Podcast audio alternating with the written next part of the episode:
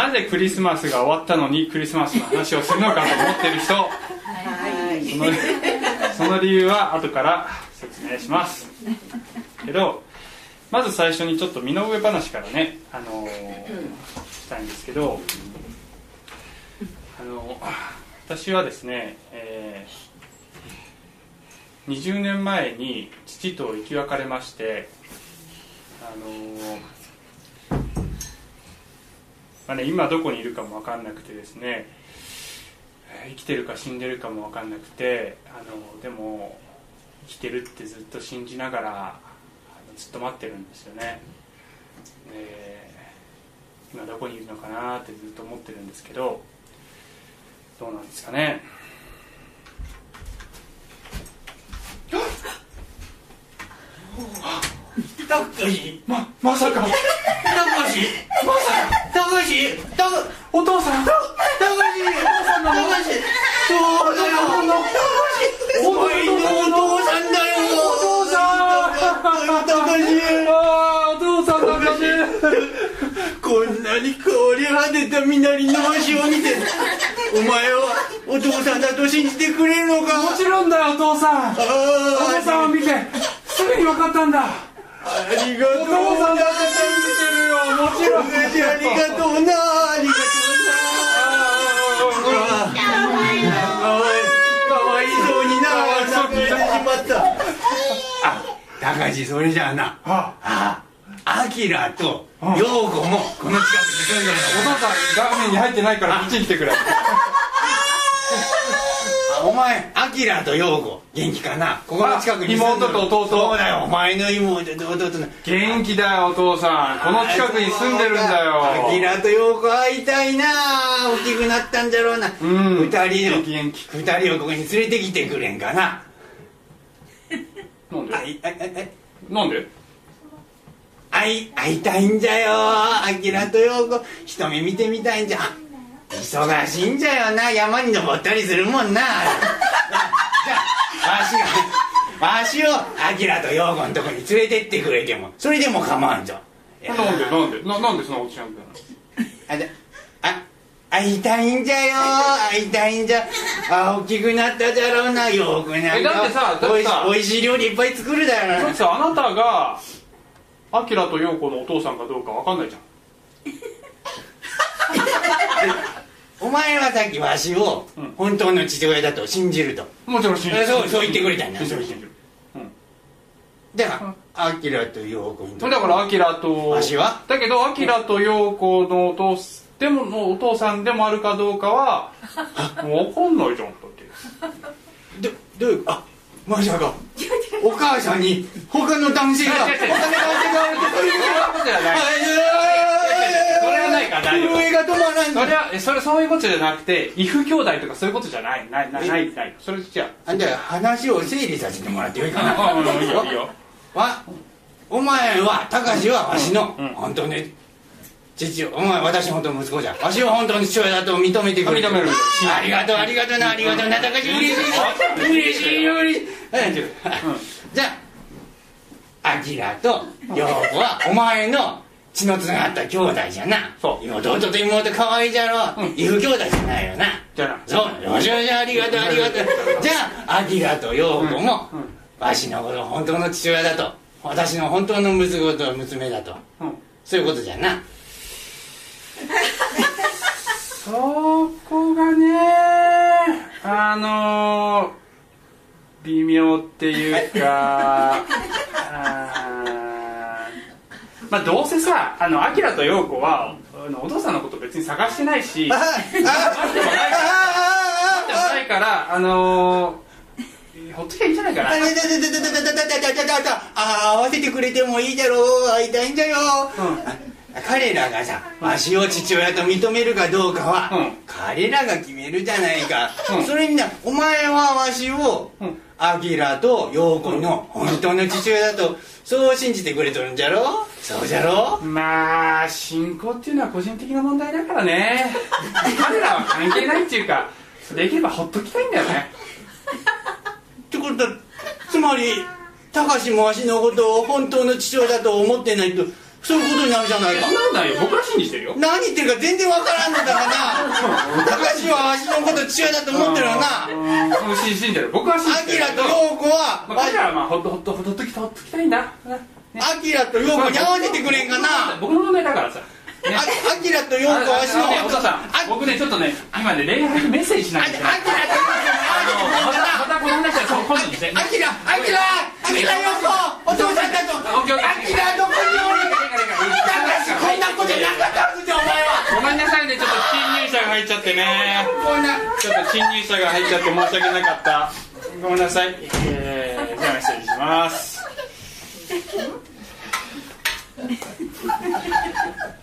あ本当のお父さんはねあのいさっきの人でいああの今上にいましたら今日ねあのああいうカメラのセッティングとかしてくれて本当に、えー感謝ですから、えーご安心ください。さっきの偽物今日の話のポイントはあ今の話何が言いたいたかったかというとおかしいでしょ？あのこの息子の言ってること。全然論理性ゼロでしょ。今日の話はですねあのあなんかこっちに進んでるよ、えー聖書信仰は個人的つまりパーソナルでありかつ普遍的ユニバーサルっていうんですけどね。でなければならないっていうことが今日のポイントなんですよね。あの今回のクリスマスでは先週のクリスマスの礼拝でもそしてこのイベントを、まあ、2回ほどやったんですけどもあの大きなテーマがパーソナルっていうあのことだったんです。つまり神様がパーソナルな神様なんだ。私たちと個人的な関係を持ってくださるそういう神様なんだっていうことを、えーまあ、このクリスマスのですねメッセージとして何回か語ってきたんですよね。でそのパーソナル個人的な関係を神様と持つことができるっていう時に時々私たちあの違う意味でこのパーソナル個人的っていうあの言葉を使ってしまうことがある。それはさっきの息子みたいに信仰っていうのは個人的な問題だから人は関係ないですっていうそういうスタンスになってしまうことが時々あるんです。だけど、まあ、さっきの話のポイントは神様が私の神様でイエスが私の神様だと信じるのであればアキラとヨ アキラとヨコの神様でもあると信じなければそれはおかしいっていう話なんですよ。つまりあの私の神様であって他の神様ではないって思うってことはそれはつまり結局は信じてない。つまり父親の立場から見ればあ結局この息子は本当には信じてないんだなって父親の目から見れば 思うと思うんですよね。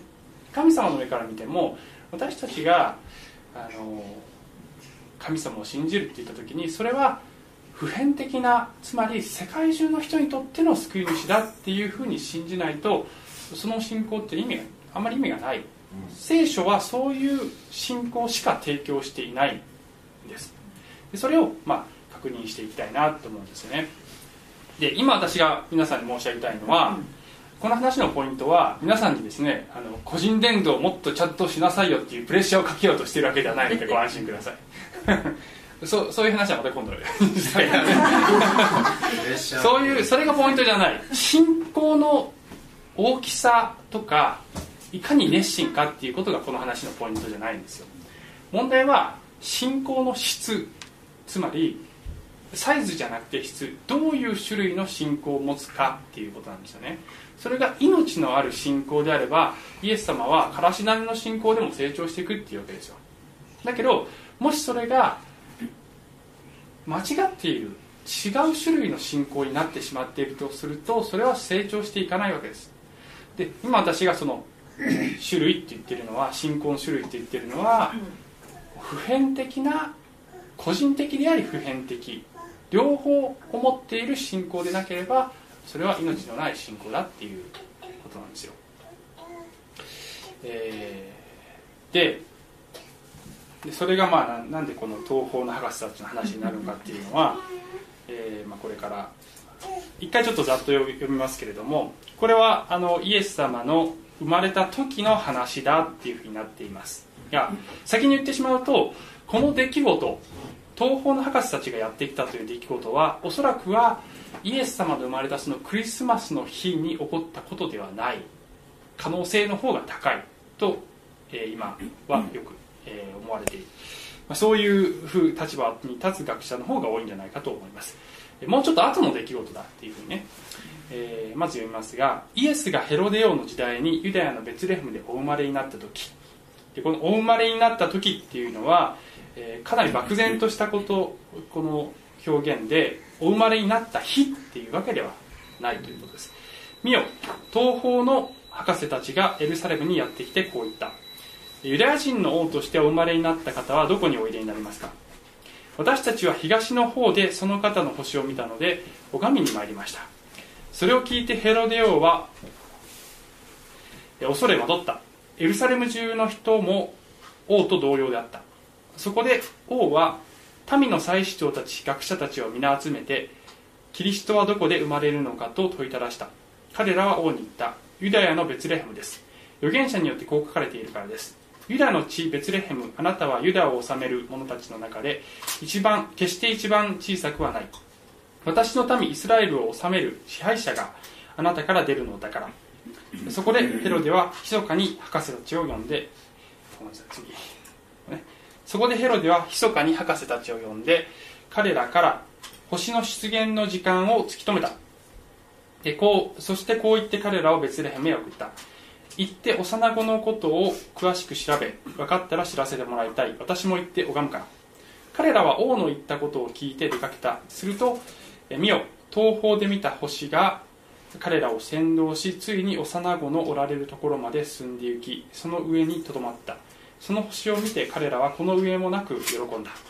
そしてその家に入って母マリアと共におられる幼子を見ひれ伏して拝んだ。そして宝の箱を開けて黄金入香持ち役を贈り物として捧げた。それから夢でヘロデのところへ戻るなという戒めを受けたので別の道から自分の国へ帰っていった。っていうふうに書いてます。でえっとさっき申し上げたようにこれはいつ起こったのかっていうことなんですけどもなぜこのいわゆるイエス様が生まれたその日ではないと考えるのかというと、えー、このですね星の出現の時間をヘロデは博士たちを呼んで突き止めたって書いたんですね。でこの箇所のもう少し後ろの方でこう書いてあるんです。この博士たちが去った後でヘロデがあの怒るんですよね。その後ヘロデは博士たちに騙されたことが分かると非常に怒って人をやってベツレヘムとその近辺の2歳以下の男の子を一人残らず殺させた。その年齢は博士たちから突き止めておいた時間から割り出したのであるって書いてあるんですね。つまりこの星が出現したのは2年前だったっていうことを博士たちから聞いてたっていうことなんです。だからこの 2, 2歳っていう、えー、年齢で、まあ、ひどい虐殺をしてしまったんですけれども、まあ、それが一つとさっきの箇所に戻ると博士たちが来た時にそしてその家に入ってって書いてるんですね。でイエス様が生まれたのは家畜小屋なんですけども、まあ、普通家畜小屋を家って呼ばないのとあと、えー、今はあのその家畜小屋では小屋ではなくておそらくこの時代家畜を飼うのは動物だっただろうというふうに言われている。だから、まあ、動物であると考えると、まあ、家じゃないわけですよ。つまりすでにイエス様が生まれてしばらく経ってから数ヶ月もしくはまあ、一番長くて2年ぐらい経ってからこの、えー、博士たちが彼らのところに来て、えー、イエス様を礼拝したっていうふうに、まあえー、考える学者が結構いるんです。でまあそこは確証はないんだけれども、あのまあ、そういったいくつかの条件から見るとおそらくそうではないかというふうに今言われています。私もそうなんじゃないかなというふうに思うんですね。なのでクリスマスが終わってからこの話をしているんです、はい、これ今ずらと言いました。ですからよくですねあのあこれこれ。こういうちょっと見にくいですけどいわゆるこれメアンジャーシーンって言って会話桶のシーンって言うんですけどね。イエス様がいて羊飼いと博士たちがここに共存している絵がよくあってこれは伝統的に教会の、ね、クリスマスであるあの絵なんですけどもえー、羊飼いたちがイエス様のとこに来るのはルカの福音書に書いてあって博士たちが来るのはマタイの福音書に書いてあって彼らが一緒にいたっていう記述はどこにもないんですよね。ですからあのまあちょっとねこれすごい夢があっていいんだけども実際にはこういう感じではなかったんじゃないかと。それをまず押さえておいて押さえておいてもう一度このテキストに戻りますが、えー、このヘロデ王の時代にイエスが生まれ生まれになった、ね、東方の博士たち誰だよこの人たちっていうところもちょっと後でもう一回あの戻ってきます。2節を見るとこの人たちがユダヤユダヤ人の王としてお生まれになった方はどこにおいでになりますかっていうふうに言うわけですよね。彼らはこのユダヤ人の王として生まれたので当然王宮にいるだろうと思ってエルサレムの王宮に来るわけです。で、えー、東の方でその星を見たっていうわけなんですけどもこの星についても後で述べます。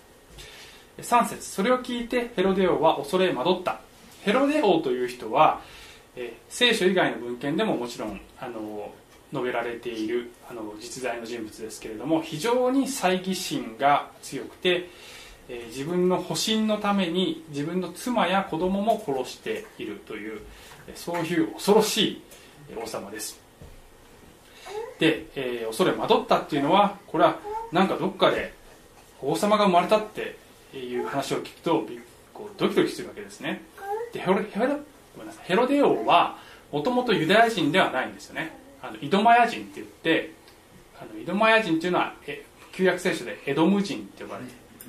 でちょっと前にアブラハム契約の話をした時にエサウ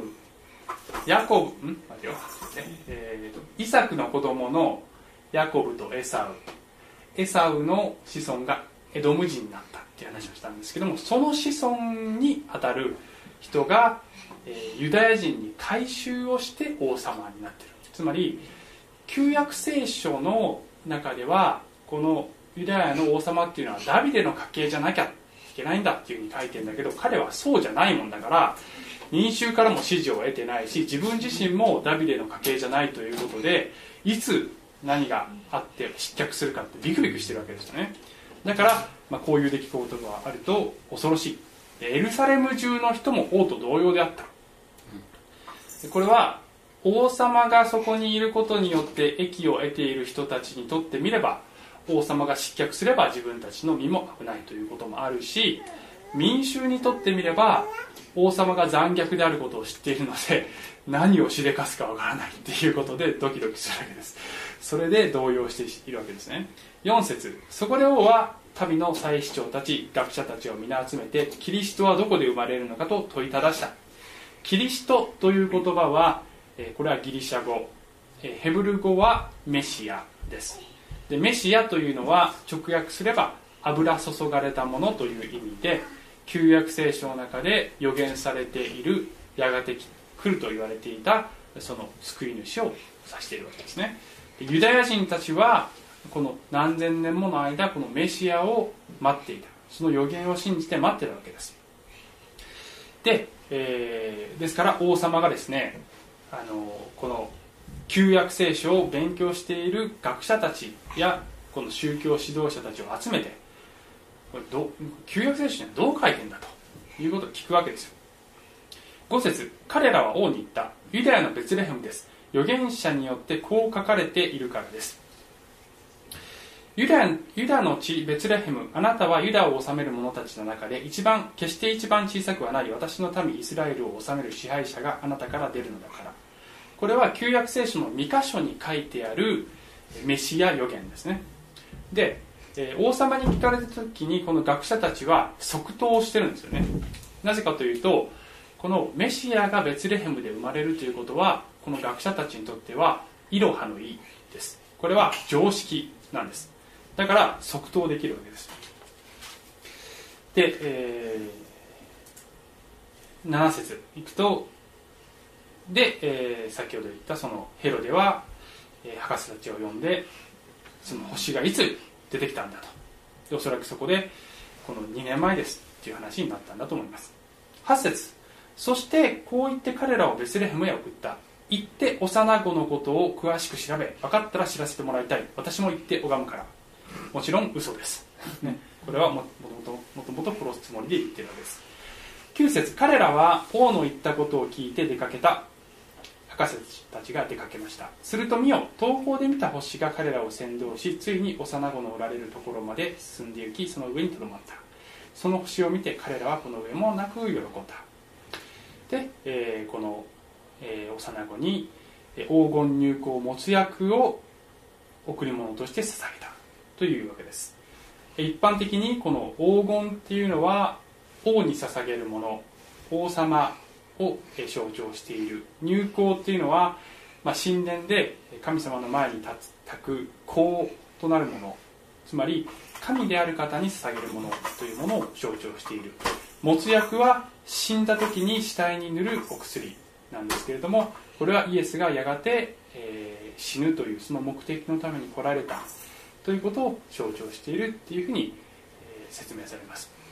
でそのことを博士たちが意識してそうやっていたかどうかは分かりませんが結果として、まあ、そういうあの意味合いがそこに生まれるように神様の摂理の中で、えこういうふうになったというふうに考えればいいのではないかと思います。12節それで夢でヘロデのところへ戻るなという戒めを受けたので別の道から自分の国へ帰っていったというこういう博士たちの話です。じゃあこの東方の博士たちっていうのは一体誰なのか。これは謎の人物たちなんですけれども、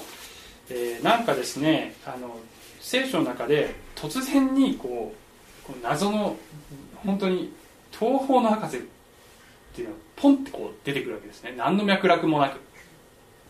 でお星様に導かれて導かれて幼子のところに来ましたっていうもんだからいかにもこうおとぎ話化しちゃうわけですよ。だけど聖書を見るときちんとそのそれなりの根拠が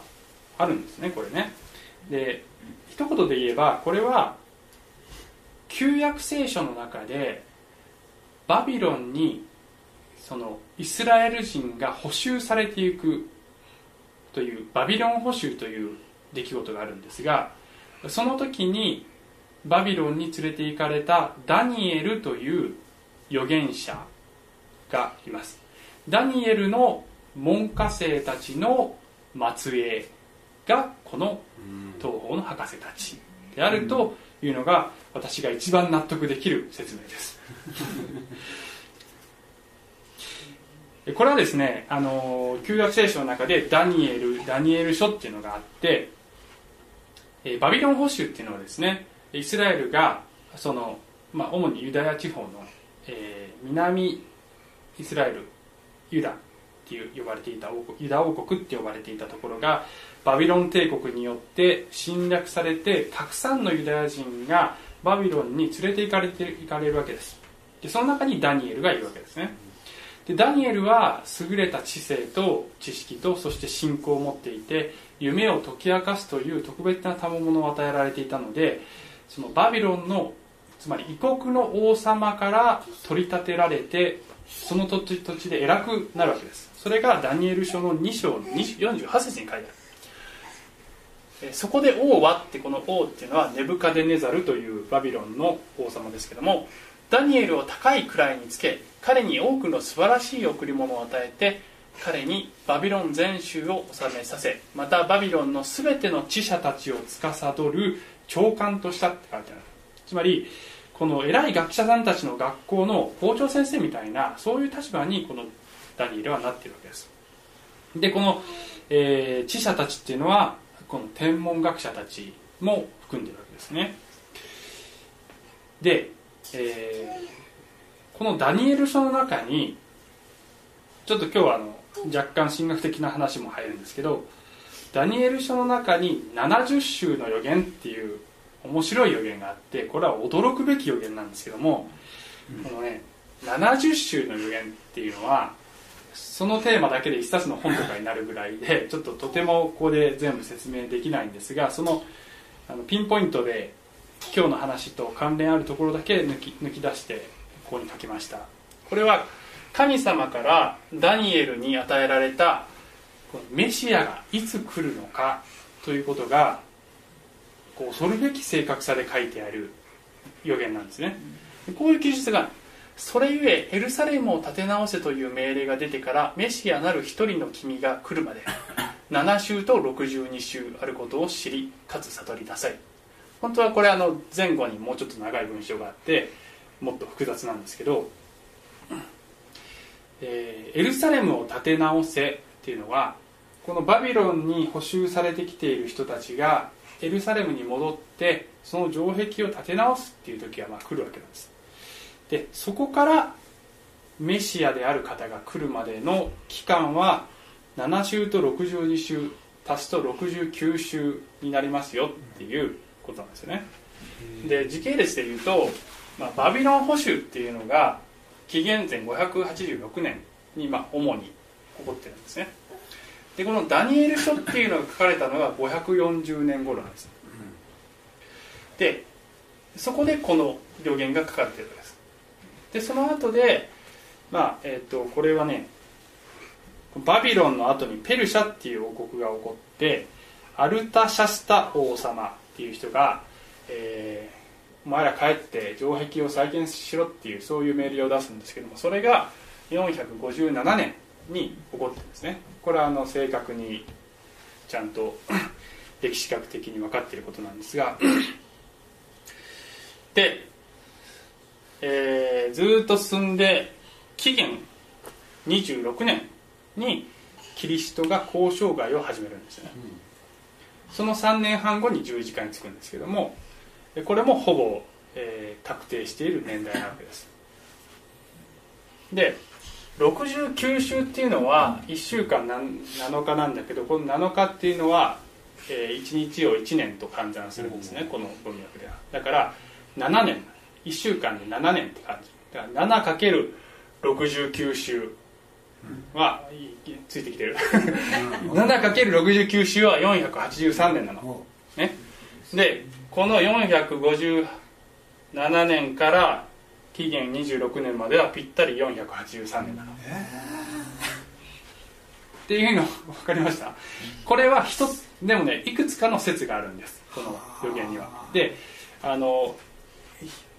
年じゃなくてね日1日単位日単位に換算して計算するやり方とかもあって若干いくつかの説があってこの起点となる出来事をいつにどの出来事にして終点をどこにするかっていうのでちょっといくつか前後にずれたりするわけ。いくつかの説で。だけどどの説をとっても主にこの辺からこの辺までほぼあのこれぐらいの期間でキリストという方が来るっていうことが、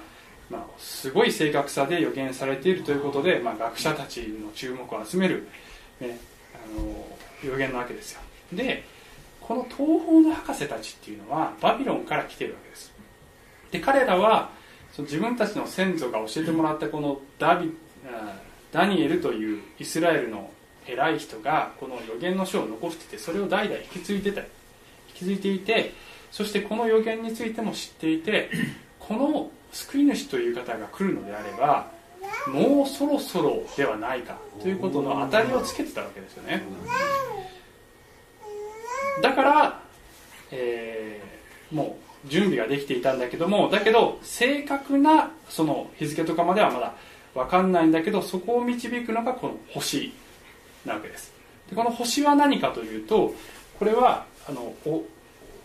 お空のお星様じゃなくて天体にある星じゃなくてこれはあの社会なグローリーってちょっとまた難しい話なんですけどあのこれも専門用語なんですがぜひ覚えておくといいと思います。社会なグローリーっていうんですね。社会なグローリーっていうのは人間の目に見える形で神の栄光が表されることを社会なグローリーって言って、えーまあ、聖書の中では光とか雲とか煙とか火とかそういった形態をとるんです。でこれはですね聖書の一番最初から最後に至るまで社会なグローリーが出てくるんですよ。例えば創世記で一番最初に神様がこの天地を作られた時光をあれって言うんですよね。太陽もないのに光が出てくるんですよ。何か。それが社会なグローリーです。であるいはモーセがあの 芝ね芝芝の中から神から語られる、ね、火が消えない。芝が燃え尽きない社会なグローリーです。でモーセがイスラエルの民を導いてエジプトから出す火の柱雲の柱が彼らを導いたって書いてる。社会なグローリーです。でアブラハムになると あ違う。順番間違えた。あその前にアブラハムの時代があったね。アブラハムの時代にはアブラハム契約の時に燃える松明と煙の立つかまどがその裂かれた動物の間を通り過ぎたっていう記述があるあれも社会なグローリー、ソロモンが神殿を建てた時神殿に雲が満ちたって書いてある。社会なグローリーです。新約聖書に入るとイエス様があの山に登って突然光り輝き出した。でそれをペテロとかの3人の弟子たちが見たっていう記述が福音書にあるんですがそれはイエスがその社会なグローリーをこの肉体の中に持っていてそれが溢れ出ているそういう状態のことですイエス様はまたやがてこの地上に来る時に私は雲に乗ってくるっていうふうに言うわけですね。あれは均等運ではありません。あれは社会なグローリーとともに私は来る。栄光の姿で私は来るっていうふうに言ってるわけです。だから最初から最後までこの社会なグローリーという一つのテーマが聖書を貫いているということです。でこの学者たち東方の博士たちはもうそろそろこのメシが来るんじゃないかと思っている時にこの普通の星ではない光を見たわけですよ。これが社会なグローリーです。彼らを導いたのは神の栄光の光です。そしてこれは間違いないということでこの遠くまでやってきてこのメシアを拝んだっていうそういう話なわけです。で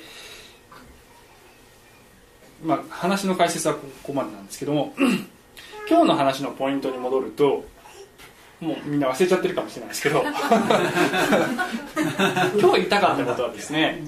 パーソナルであり普遍的でなければならない信仰はえさっきの話の中でこのよく対比されるのはこの博士たちとそして王様のところにいたこの学者や祭司長たちがよく対比されるわけです、で近くにいたこの旧約聖書を全部よく知っている学者たちもうどこでメシアが生まれるんですかって言われたらベツレムですよって即答できるような人たちがイエスのとこに行って礼拝をしてないんですよね。して。彼らはメシアを待ってたはずなのに彼らはそれをしてないんです。なぜしてないのかは分からないですけどおそらくまあこのね博士たちが何か言ってるけどまあ眉唾もんだぐらいに思ったんじゃないかなと思うんですよ。つまりメシアを待っている私たちのところにサインがないのにこんな違法のどっかの人たちにサインがあるはずがないくらい思ったんじゃないかなと僕は思うんですよね。もしメシが来るなら私たちのとこにまず何かサインなり何なりがあるはずだ。だって僕たちこんなに頑張って研究してるんだもんっていうそういう感じなわけです。でこの時のイスラエルは非常に国粋主義的でメシアが来るとすればそれはイスラエルのために来る。そして悪いローマをやっつけてくれる。そういうメシアが来るんだっていうふうに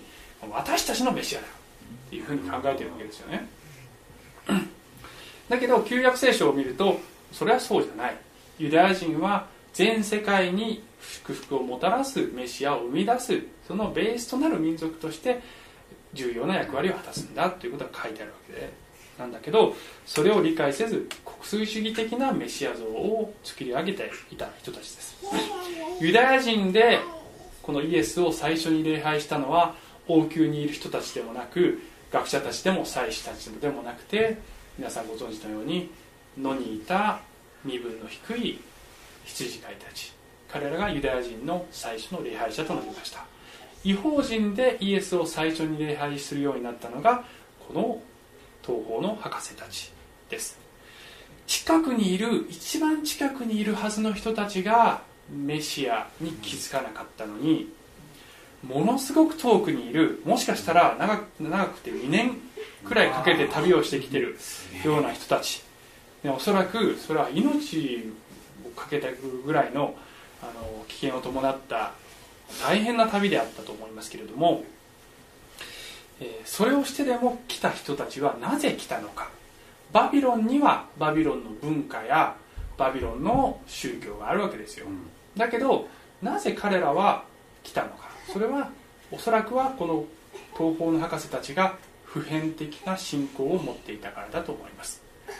どっかよそに生まれた外国の神様じゃない。これはこの救い主は全世界の救い主だから私たちも命を懸けてもどんな犠牲を払ってもどんなに時間をかけても礼拝しに行く価値がある。で来て礼拝してそれで帰ってきました。ってね。もうもう帰っちゃうの？くらい。こんなに時間かけてやってきてもう帰っちゃうの。まあ土産物屋さんぐらいにはやったかもしれないですけども。もう礼拝してで帰っていくわけです。何ヶ月も何年もかけてきたのに。それほどの価値のあるこの方に出会って礼拝をするということ贈り物を捧げるということのその価値を知っている人たち。それはこの救い主がどっかの誰かの救い主ではない。私の救い主でありそして全世界の救い主であるということをはっきりと知っていたからこそそれをしたんじゃないかなって思うんですよね。私たちがあのあそうそうそれでイエス様と出会うのは誰が出会うのか誰が救い主と出会うのか物理的な距離じゃないっていうことだと思うんですよね。あの時々日本人でも私は日本人だから外国の宗教はちょっとっていうね。まああの日本人だからまあお寺に行ってあるいは神社に行ってで仏式で葬式をしてった。だからそれは日本人だからっていうふうにまあ考えるわけです。だけど普遍的な真理とは何かっていう視点で考えなければ結局自分たちの文化とか環境に合ったものが自分の神様だっていうふうになっちゃうわけですよ。そしてもしかしたらそれは本物を見つけることができないで終わってしまう。そういうことになってしまうかもしれない。ちょっとね今日ね時間計ってなかったからねどれぐらい喋ってるか全然分かんなくて長かった長かったら申し訳ないんですけど。あとあ30分ぐらいある、うん、じゃあ十分。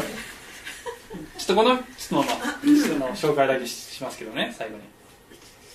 えー、こういう人ねえっと松岡弘和さんっていう。これ読んだ？こういう本出してる人もともと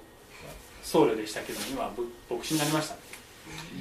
でいろんな本出してるんですけどあのこの本じゃなくて別のこの小冊子の引用をちょっと紹介したいんですがこの人はまあ寺の住職の息子として生まれたんですよね。で、えーまあ、高校生の頃からなぜ私は生まれてきたのかなぜ生きていかねばならないのかという疑問が絶えず私の心を支配するようになりましたというふうに言ってますで仏教を研究して大学でも仏教を研究してやはり仏教は深淵でその思想哲学の中には偉大な真理が隠されているように思いました。いつかきっと真理に目覚める時が来るだろうと期待を持ち山に入ってさまざまな修行もしました、うん、というふう。にでまあちょっと全部は読めないんですけど時間の関係上。で韓国に行くんですよねこの人韓国仏教を研究するためで僧侶としては、まあ、他の宗教も教養として知っておかねばならないと思ってで、まあ、聖書もちょっと学ぼうと思って教会に行くわけです、うん、読めば読むほど聖書の言葉が私の心に響いてきました。人は皆罪を持っておりその罪のために身代わりとなってイエス・キリストは十字架にかかった。という教えは大変興味深いと思ったと。だけど意味があんまりよく分からなかった。そしてある日一つ試してみよう。という気持ちで私は罪人です。どうぞお許しください。と神に向かって祈りました。すると突然涙が溢れてきました。これには自分でも驚きました。私は泣きながら続けて神様許してください。私の罪を許してください。と祈りました。その時驚くべき変化が私に訪れました。それまで心を心を支配していた生きるのは虚しい意味がないという暗い思いが全く消えてしまい今までに経験したことのない大きな喜びに包まれたものです。っていうふうに書いて、まあ、全部はちょっと、えー、なんですけどもこういうふうにしてあのすごく遠くにいるはずの人がつまりキリスト教とはあまりにも遠くかけ離れているような人が真理とは何か普遍的なものは何かっていうそういう探求心を持っている時に神様がその社会なグローリーという目が目に見える形での光があったかはわからないですけども神様が導いてキリストに導かれたっていうねそういう人の話です。遠くにいるか近くにいるかではない。問題は普遍的な真理を求めているかどうかっていうことです、エレミア書というところには、えー、もしあなた方が心を尽くして私を探し求めるなら私を見つけるだろう。私はあなた方に見つけられると神様が、えー、メッセージを与えるところがあります。これは誰に言っているのかというとまさに先ほどのバビロンに捕囚されていったユダヤ人たちに、えー、預言者を通して語られた神様の言葉です。探し求めなさい。クリスマスの時はイエス様が羊飼いとしてあなたという一人の羊を求めて探しているんだよっていう話をしました。だけどイエス様が探し当ててくれた時にこの羊の側も探してなかったら羊の側が逃げてっちゃってたらその2人は出会えないわけですよ。だから私たちの側も真理を探し求めるっていう姿勢が必要なんだけどまあだけど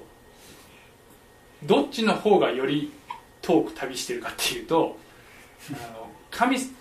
かんないね。1, 1キロぐらい距離があったとして仮にですよ、ね、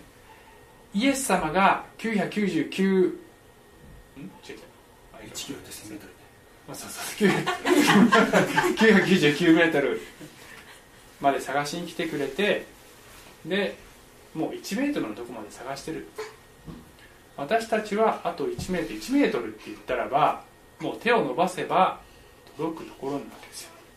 私たちは差し出されたその手を握るということだけを求められている。私たちも真理を求めて探すならば必ず神様の光がイエス・キリストにあなたを導くと私は信じます。アメン。素敵なアーメンが来た、えー、最後にね先ほどのメインあのメインテキストの 一番最後の一言。この最後の一言がすごく象徴的な意味があるように僕には思えるんですね。博士たちが礼拝をした後夢でヘロデのところへ戻るなという戒めを受けたので別の道から自分の国へ帰っていったイエス様と出会ったら、もう帰る道は違う道なんですよ。王宮は通らないんです。王宮は名声とか権力とかお金とかそういうものが、えー、そういうものを象徴している場所だと捉えればですよ、もはや私たちはそういうものが重要だという世の中の価値観にとらわれて生きるのではない。イエスと出会ったならばそういうものではなくて神の導きと神の守りというものがある。それに頼って生きるそういう道を通って帰るようになります、うん、今1年の終わりですけどまあ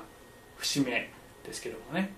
あの今年1年神様を一緒に礼拝することができて本当にあの感謝してます。で今もう一度ですね本当にこの方が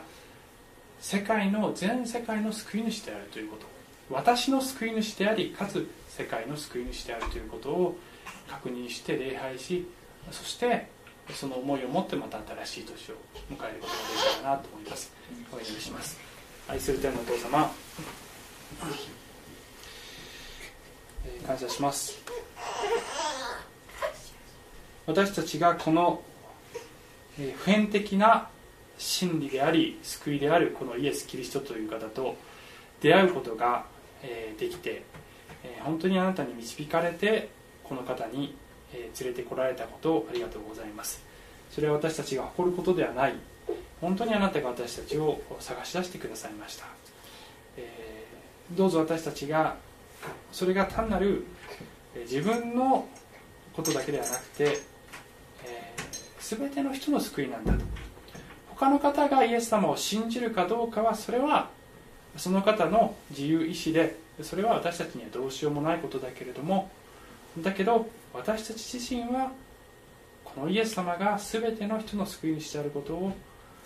確信して歩むことができますように。どうぞ私たちの信仰を正しい形に整えてください。イエス様の名前によってお祈りします。アーメン。